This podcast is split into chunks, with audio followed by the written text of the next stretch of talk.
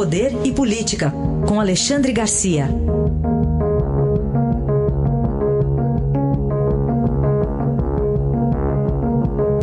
Alexandre, bom dia. Bom dia, Raíssa. Eu estava vendo agora aqui a coluna Estadão. Uhum.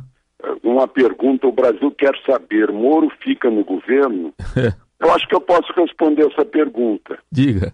Porque, porque para acompanhar e dar força para minha velha amiga Regina Duarte, ela foi lá almoçar com o presidente, eu fui lá para dar uma força e acompanhá-la. Né? E eu estava lá de manhã quando o Moro estava com o presidente, antecipando o que viria à tarde do secretário de Segurança sobre a criação do Ministério, eh, a recriação do Ministério da Segurança Pública. O presidente não aceitou isso, a conversa foi muito, muito cordial. Eh, eh, depois ficamos conversando sobre Roda Viva, achando graça. Né? Então, e, e, e, e, Bolsonaro depois comentou no almoço: olha, o Moro está sofrendo aí uma onda de ciumeira.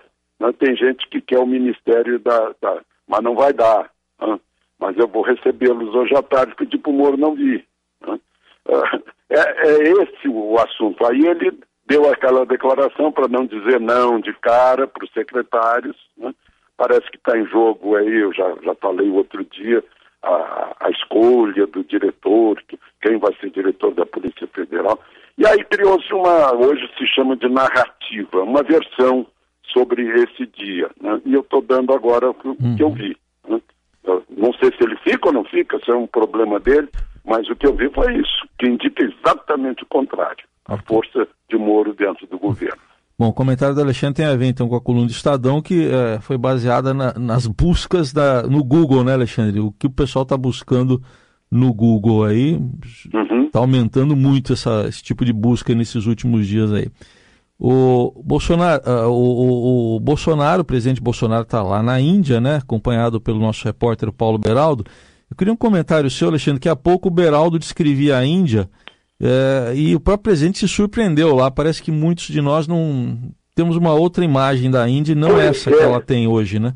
A gente faz ainda aquela imagem antiga. Eu mesmo, né? Eu tinha seis anos de idade quando a Índia se, se tornou independente da, da, da Inglaterra. Era a colônia britânica, né? No movimento pacífico do Gandhi. A República é do dia 26 de janeiro de 50. Eu tinha nove aninhos, né? Ah, então, uma, república de 71 anos apenas comemorou ontem, convidou Bolsonaro como é, é, é, convidado especial. Né? Agora, é uma surpresa. A primeira coisa que a gente diz assim: olha, a produção de cinema da Índia é a maior do planeta, ganha longe de Hollywood. O Bollywood ficou esse BO por causa do, de Bombaim, que era o nome antigo de Mumbai. Né? Uh, a gente Claro que tem subnutrição, tem pobreza, mas tem 1 bilhão 340 milhões de habitantes, está passando da Índia, em metade de um, um, território que equivale a metade do território brasileiro. Uh, mas uh, a Índia é um, é um, um destaque, tem, tem energia nuclear e tem bomba nuclear. Né? É um grande mercado de armas, por exemplo tem lá o, inimigo potencial que é o Paquistão, ou talvez a China. Né? É, a Índia tem, é, é um país avançadíssimo no, no mundo digital. Né? Tanto que se fez agora um acordo de segurança cibernética. Né? Uh, a Índia tem a Tata. Olha, esse grupo Tata é de 1868, que por ano tem, tem lucro de 111 bilhões né? A Tata comprou a Jaguar, a Land Rover, a Tata tem a Mahindra, a Thomas Cook de, de, turismo, tem transporte aéreo, tem indústria química, tem indústria de bebidas, tem hotéis, tem comunicação. Né? É uma das maiores empresas do mundo, está lá na Índia. Né? Das maiores centros, call centers do mundo é Índia. Então, é muito conveniente a gente ter relações com a Índia. Tanto que fizemos 15 acordos aí de investimento, comércio, pecuária de corte, pecuária de leite, medicina, inclusive para aproveitar a medicina natural da Índia, segurança cibernética, como eu disse, petróleo e gás, mineração, uh, uh, bioenergia, ciência e tecnologia. E, e parece que se é, se aproximaram muito bem o chefe de governo da, da Índia e o chefe de Estado e de governo do Brasil. Né?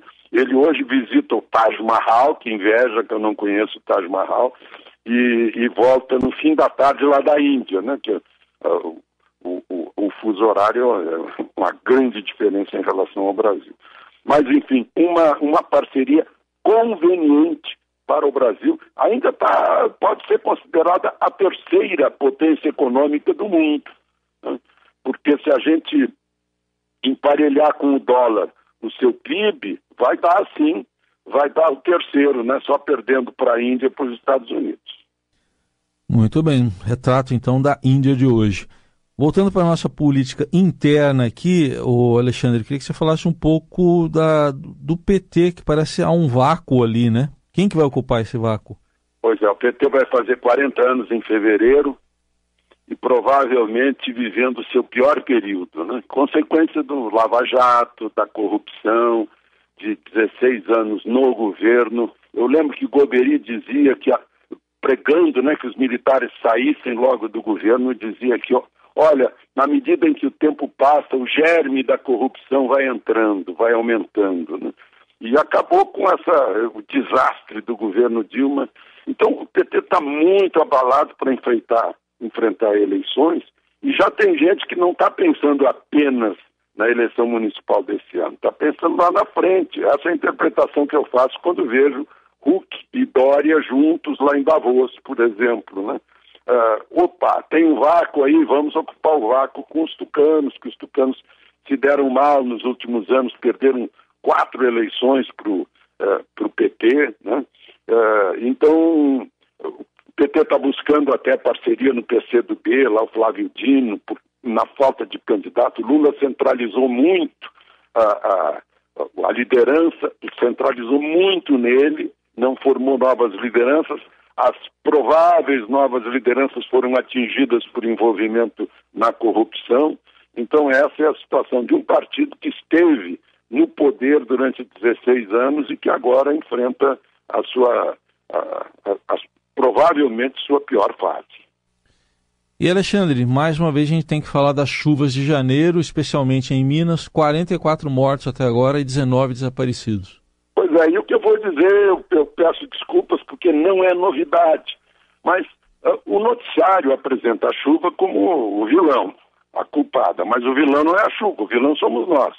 Uh, essa é que é a verdade. Né? Nós fechamos. Aí em São Paulo, por exemplo, cidade de São Paulo, todos os córregos, os riachos que escoavam a água da chuva sumiram, não existem mais. Né? Então há problemas cada vez que chove. Nós impermeabilizamos o solo. A água segue a lei da gravidade, que não pode, que não pode ser revogada. Então vai para algum lugar. Então, uh, fica, fica rolando na superfície, carregando tudo que tem pela frente. Né? As pessoas constroem nas encostas, uh, tiram as raízes das árvores uh, que, que sustentam a terra e depois há desabamentos, há mortes. Então, é, é uma imprevidência incrível. Eu estou há 50 anos no jornalismo e todos os meses de janeiro tem isso e não se soluciona. Todos os meses de janeiro, as chuvas de janeiro, principalmente na região sudeste, né, atingem as, as, principais áreas urbanizadas, né, dessa forma causando, um, cobrando um pesado pedágio né, de vidas. E, e, não, e não há reação contra isso, né, para dizer assim, olha, de agora em diante não, né, vamos corrigir o que fizemos no passado. Então, o vilão é a nossa imprevidência, a nossa incompetência, a nossa irresponsabilidade. A análise de Alexandre Garcia que volta amanhã ao Jornal Eldorado. Obrigado, até amanhã, Alexandre. Até amanhã.